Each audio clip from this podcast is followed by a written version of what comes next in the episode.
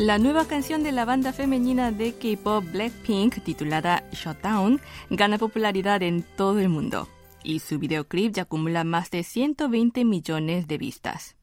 Sus impresionantes efectos visuales y excelentes actuaciones han conquistado el corazón de los fans de K-pop de todo el globo, pero hay otro elemento más que acapara gran atención, la música clásica insertada en la canción. El último tema de Blackpink incluye un sample del concierto para violín número 2 del legendario compositor italiano Niccolo Paganini. Junto a la popularidad de la canción del cuarteto, cada vez más melómanos muestran interés por esta hermosa melodía del violín, que ha logrado crear una armonía perfecta con las voces de las idols de K-pop y el ritmo de hip hop. Lo cierto es que desde siempre ha habido colaboraciones entre la música pop con la clásica, pero estos días el K-pop va más allá de usar algunas melodías de temas clásicos, sino que las modifica y les añade un toque moderno que las hace aún más atractivas. Y hablando del tema, ¿qué les parece si comenzamos Corea Diario con la citada canción de Blackpink? Su título es Shutdown. Sigan en el dial que volveremos con más noticias.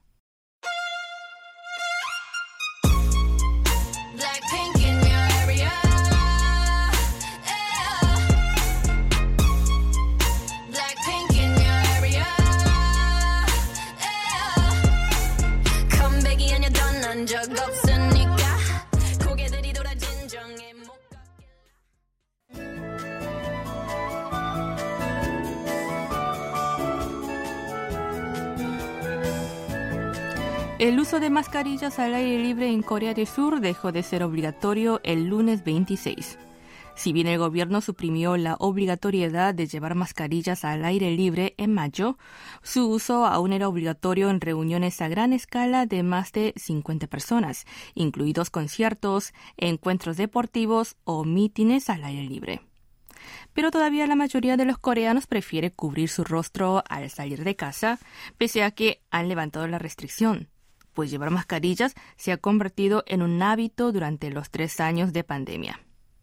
Algunos incluso alegan sentirse más cómodos con la mascarilla y otros dicen que prefieren seguir usándola, pues al seguir siendo obligatoria en espacios cerrados, les incomoda más tener que quitársela y volver a ponérsela al entrar y salir de un establecimiento. De hecho, en un mitin organizado el lunes 26 en la calle principal frente a la sede de la Asamblea Nacional en Yeouido, en Seúl, por un sindicato de trabajadores de transporte público, casi todos los participantes llevaban mascarilla. La mayoría de los 1.400 manifestantes solo se la quitaron para tomar agua o comer algo es que, independientemente de la medida gubernamental, el sindicato aún mantiene la pauta de usar mascarillas durante los mítines para evitar cualquier riesgo de contagio, lo cual ha sido aceptado sin resistencia por sus integrantes.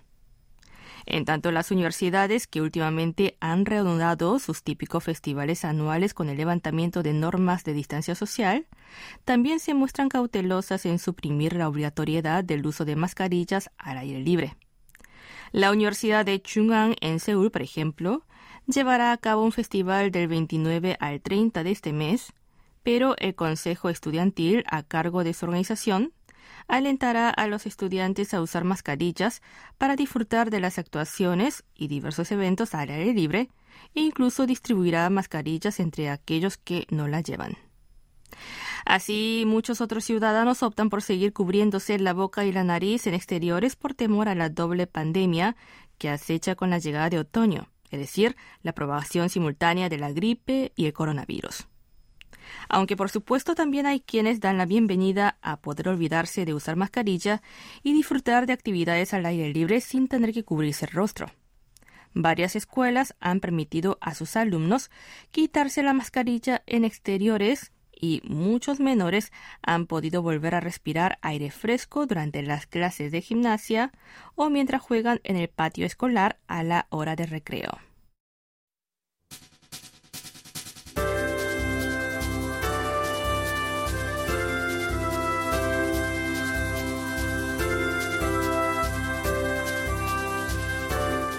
En Corea del Sur se generan diariamente unas 500.000 toneladas de basura y cada ciudadano desecha un promedio de 100 botellas de plástico al año.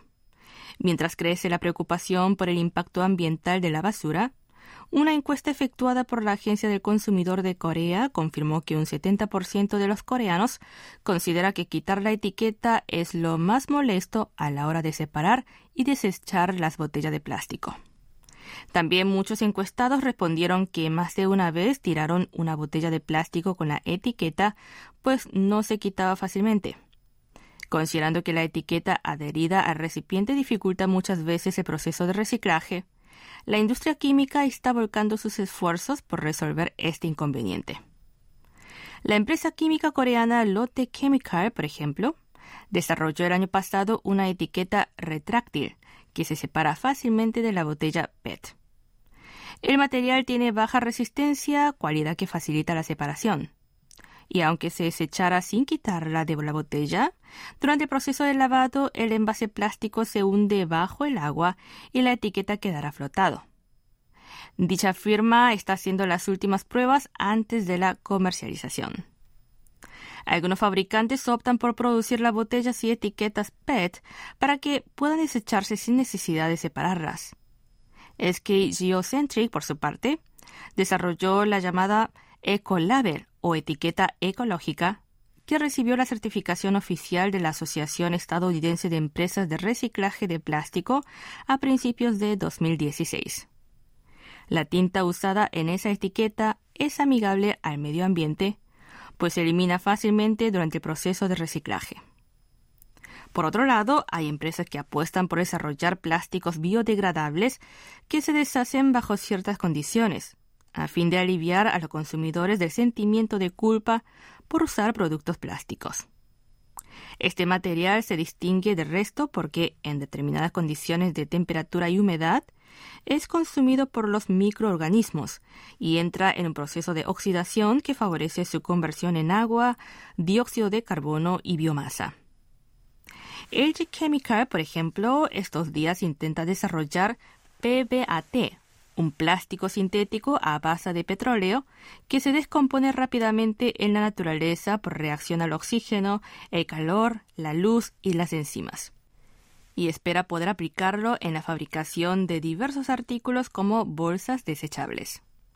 La compañía coreana también planea crear una planta en Estados Unidos de PLA o ácido poliláctico, un material que se obtiene a partir de la fermentación de vegetales como el maíz, en colaboración con la empresa estadounidense de agricultura ADM. Dicho material se descompone en unos meses bajo ciertas condiciones, y se espera que sea un excelente sustituto de plástico al poder utilizarse para fabricar recipientes de alimentos, pajitas, botellas de agua, etc. Y bien amigos, es hora de irnos a una pausa musical. Les invito a escuchar Pum Pum de. Hola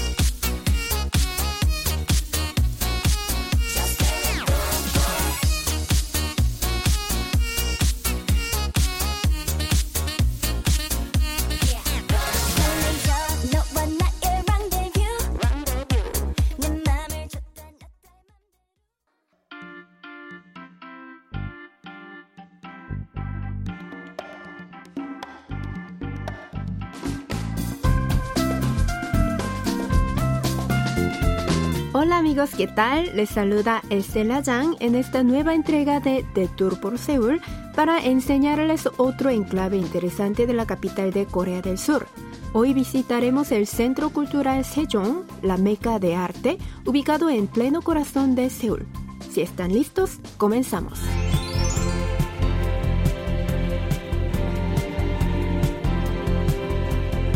El Centro Cultural Sejong se ubica en Gwanghwamun, en la zona centro-norte de Seúl, y es uno de los espacios más representativos de la cultura y las artes de la capital surcoreana.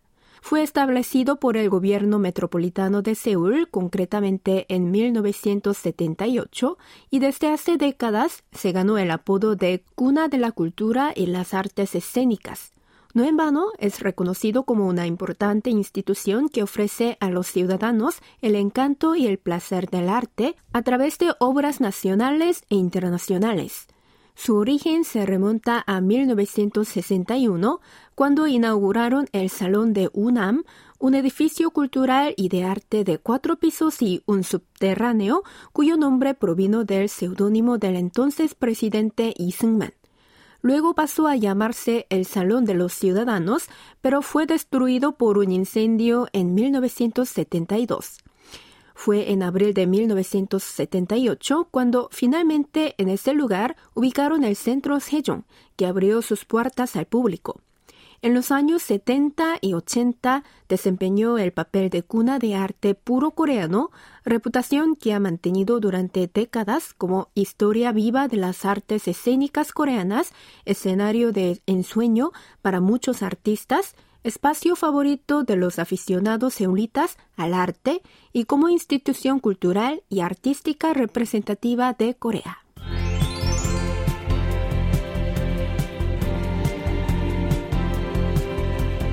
A lo largo de los años, el Centro Cultural Sejong ha rehabilitado sus instalaciones para ofrecer una mejor experiencia a los visitantes. La parte más simbólica de este espacio cultural es el Gran Teatro Sejong, una sala de espectáculos de primer nivel equipada con equipos musicales de alta tecnología y vanguardia para garantizar una acústica de alto nivel desde las 3.200 butacas de sus tres pisos. Esta sala polivalente es la primera de Corea que instaló monitores LCD en los asientos para ofrecer subtítulos y proyectar vídeos para los espectadores. El teatro cuenta con un sistema estéreo de última generación que ofrece un sonido sutil y uniforme en cualquier butaca. También merece la pena destacar el órgano de 98 sonidos y 8098 pipas, que fue instalado en el año 1978, pues es el mayor de Asia. Además del Gran Teatro, está el Teatro Sejong M, que reabrió sus puertas en 2007 tras una remodelación. Se trata de un salón multifuncional con más de 600 butacas que presenta gran variedad de óperas, obras musicales y, de teatro a lo largo del año. En tanto, la sala de cámara Sejong, como su nombre indica, es una sala de música de cámara también equipada con un sistema acústico de primer nivel. Si bien originalmente era una sala de convenciones, fue remodelada para servir como escenario con una platea de 400 butacas.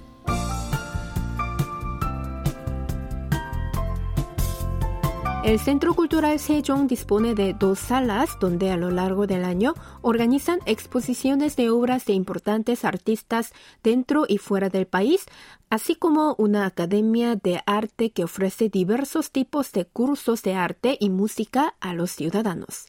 ¿Y cómo llegar? Al Centro Cultural Sejong se puede llegar en la línea 5 del metro. Deben bajarse en la estación de Gwanghwamun y tomar la salida número 1 o la 8. Justo frente a la estación se encontrarán con este inmenso edificio donde podrán disfrutar de los mejores espectáculos de todo el país. Aunque si desean ver algún espectáculo en concreto, les recomiendo visitar de antemano su página web, que además ofrece servicio en inglés para estar al tanto de las funciones disponibles. O también pueden preguntar en cualquier oficina de información turística de la capital. Hasta aquí escucharon The Tour por Seúl. Esperando que hayan disfrutado del paseo de hoy, me despido de ustedes. Sigan en sintonía que Corea Diario continúa.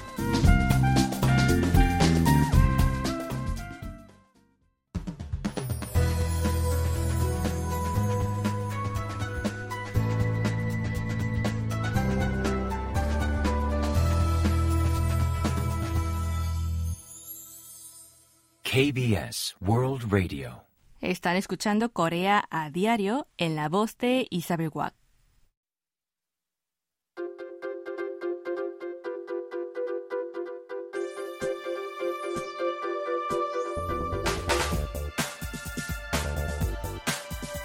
El Festival de Cómics de mayor envergadura de Corea se llevará a cabo durante cuatro días a partir del viernes 30. Me refiero al Festival Internacional de Cómics de Bucheon, también conocido como BICOF, que regresa como un evento presencial después de tres años de la pandemia en el Museo de Cómics de Corea ubicado en la ciudad de Bucheon, provincia de Gyeonggi. El tema principal de esta edición del festival es Otro Universo, para destacar que el evento abarcará el mundo de fantasía, de imaginación y digital. Durante el festival ofrecerán varias exhibiciones, conferencias de autores, encuentros entre artistas y fans, desfile de disfraces, feria de cómics y más.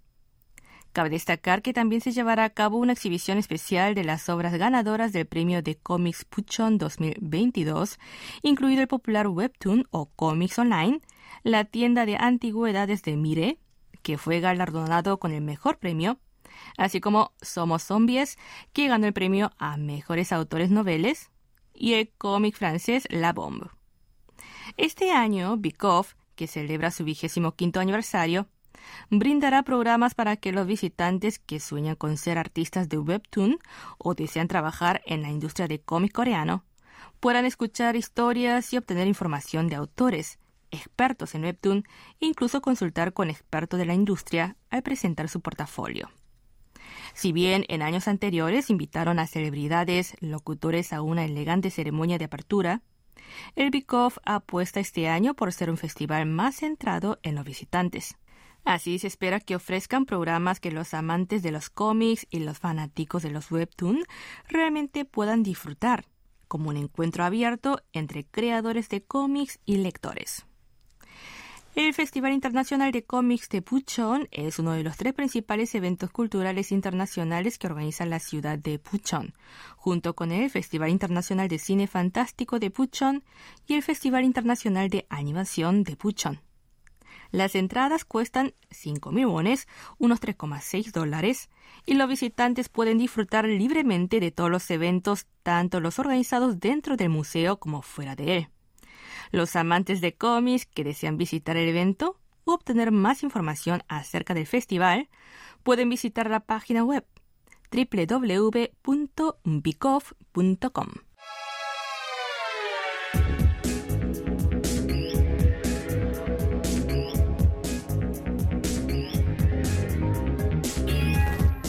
Las plataformas de OTT o de vídeo bajo demanda del país apuestan estos días por ofrecer subtítulos en idioma coreano, no solo en contenidos extranjeros, sino también para los nacionales. El lunes 26, la plataforma coreana Wave anunció que ampliará su servicio de subtítulos en coreano a varias series populares, incluido el drama coreano titulado Tracer. Actualmente Wave brinda servicio de subtítulos en varios idiomas para unas 90.000 obras, cifra muy superior a las 50.000 de 2018. El aumento obedece a que cada vez hay más producciones coreanas con subtítulos en el mismo idioma de la narrativa audiovisual. Otra plataforma nacional, TVING, también dio a conocer recientemente que aplicó a 84 obras coreanas el servicio de subtítulos en lengua original. Cabe destacar que los subtítulos en idioma coreano que brindan esas plataformas son los conocidos como CC, es decir, aquellos que muestran no solo el contenido hablado, sino también los ruidos de fondo y los efectos de sonido como texto en la pantalla. Estos subtítulos brindan una valiosa conexión con el entretenimiento a las personas sordas o con problemas auditivos.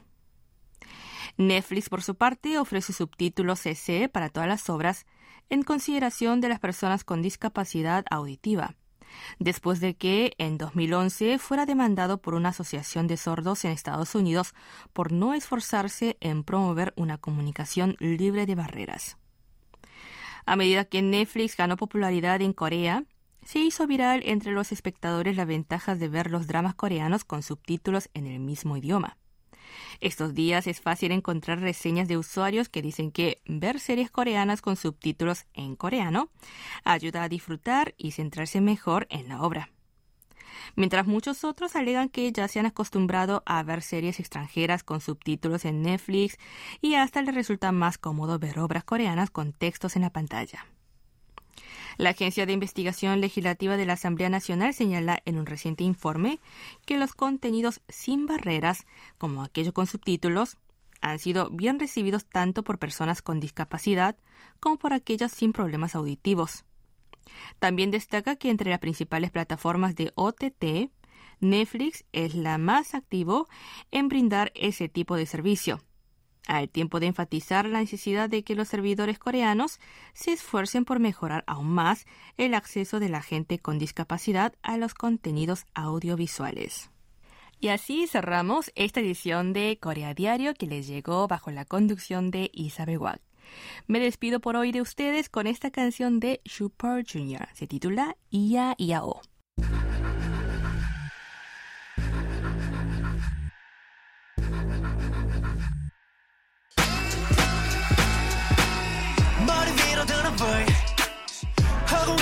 swim 누가 오늘 밤에 join I say you welcome you welcome you welcome Now we're the boss of the mob 게임만 번 모르면 한철 지난 스타는 관심 You welcome you welcome you welcome 난 지시봐도 깊이 빠져